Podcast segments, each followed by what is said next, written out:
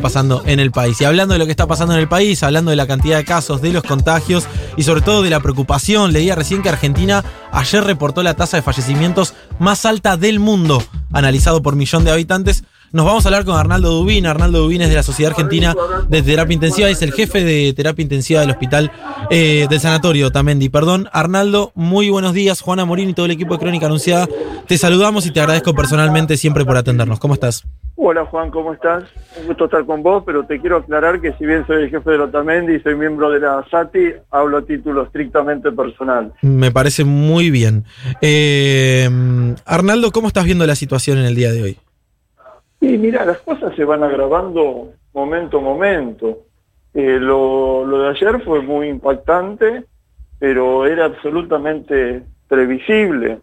En la ciudad de Buenos Aires, después de una disminución en el número de contagios que tuvimos luego de la implementación de las medidas restrictivas, eh, los contagios, y en la última semana ya tuvimos un aumento del 17% en el promedio de contagios diarios en relación a la semana previa.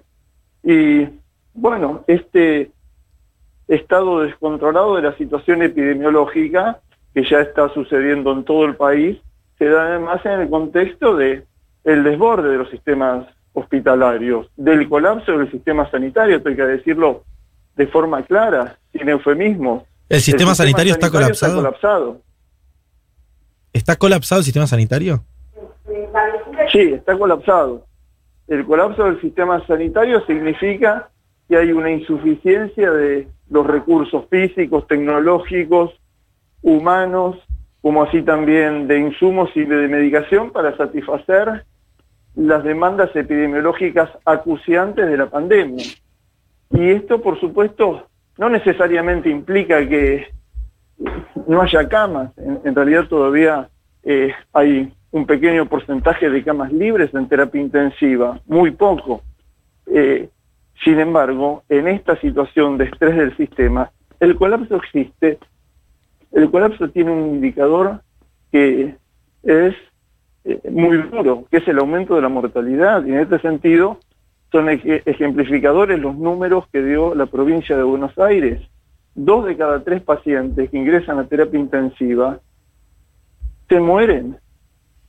Otro número impactante también es que en la segunda ola se han detectado 15 muertes en embarazadas.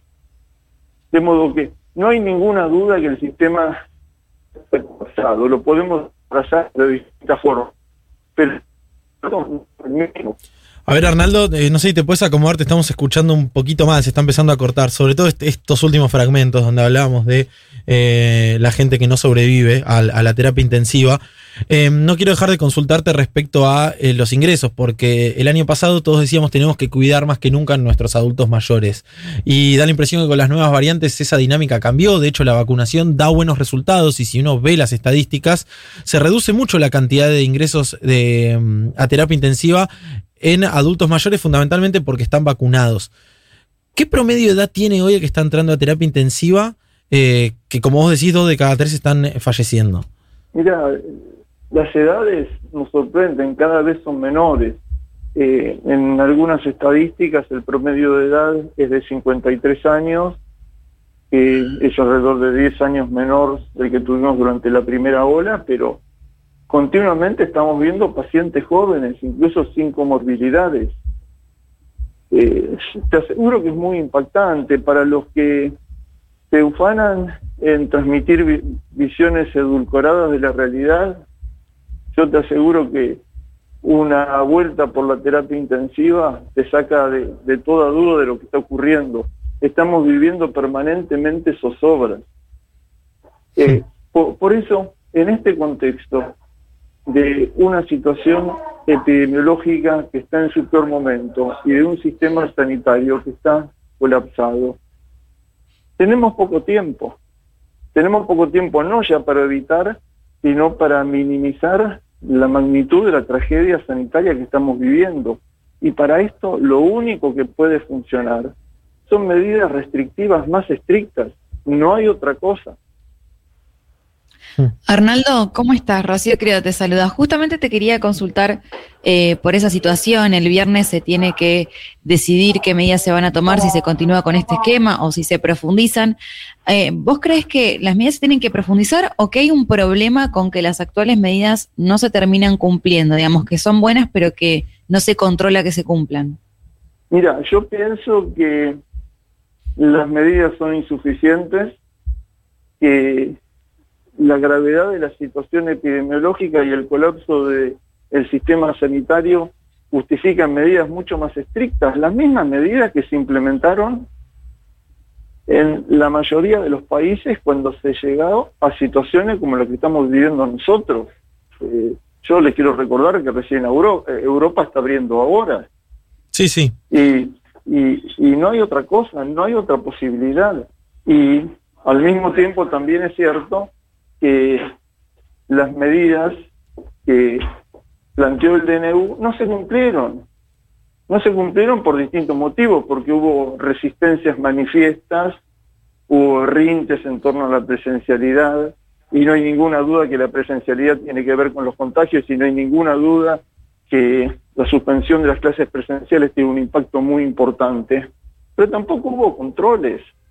Mira, yo vivo en La Plata y trabajo en Buenos Aires y en los dos lugares están los bares permanentemente llenos de gente adentro. Sí, sí. Eh, ellos, en La Plata, yo hice una denuncia en control urbano. La respuesta fue nula. Esto significa que hay una decisión política de no controlar. Sí, te da la impresión que nadie quiere pagar si se quiere el costo político, cuando en realidad estamos hablando de una situación que es estrictamente sanitaria, ¿no? Bueno, pero por eso, eh, yo entiendo que mi visión está muy sesgada desde la terapia intensiva. Yo no soy epidemiólogo, no soy sanitarista y mucho menos soy gobernante. Pero si tomamos una decisión de no hacer nada o no hacer poco, hablemos claramente y digamos que el precio de todo esto va a ser la de decenas de miles de muertes más. El precio de no tomar medidas va a ser... Definitivamente. Ahora, o, eh, o, seguir tomando medidas que son insuficientes. Claro. Eh, ahora, Arnaldo, mucho, durante mucho tiempo da la impresión que, que, todos decíamos o celebrábamos, bueno, primero fue tratemos de, erradicar el virus con una cuarentena eh, estricta. Obviamente eso no se logró, bueno, por las condiciones del virus y demás. Después dijimos, bueno, tratemos de evitar eh, los contagios, digamos. Bueno, los contagios ocurrieron, después fue, eh, da, la impresión que uno va bajando barreras y que la última barrera es, bueno, tratemos de que no colapse el sistema sanitario. Ahora el sistema sanitario así ya está colapsado. Y nosotros siempre nos dijimos no, que Argentina no tenga que entrar en el dilema moral de a quién darle una cama, a quién darle un respirador y a quién no. Es decir, elegir quién va a poder eh, vivir y quién no. Y eso ¿Vos crees que está ocurriendo ya? ¿Tenés información de que ya esté ocurriendo en el país? En concreto, eh, en lugares, en provincias como en Córdoba y Santa Fe, donde hay un número descomunal de contagios y ya había reportes definidos sobre la saturación de la terapia intensiva, esto debe estar ocurriendo. Pero además hay otra cosa.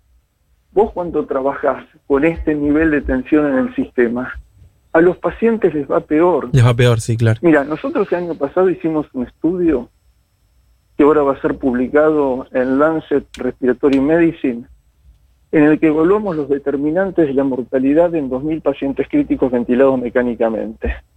Y predeciblemente la muerte estuvo vinculada a la gravedad de la infección, el compromiso respiratorio, cardiovascular, renal, a las características del paciente, la edad, las enfermedades previas al tratamiento, pero hubo otros dos determinantes independientes.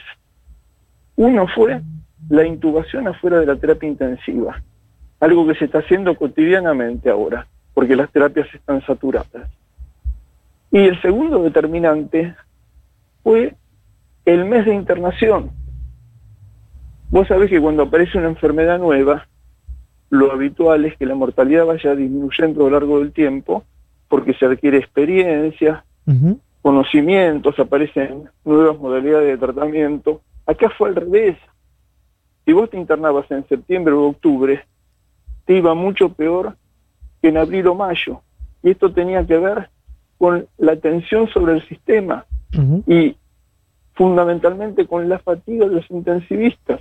Claro. La fatiga no es una sensación que queda en nosotros. No, no se, se, traduce.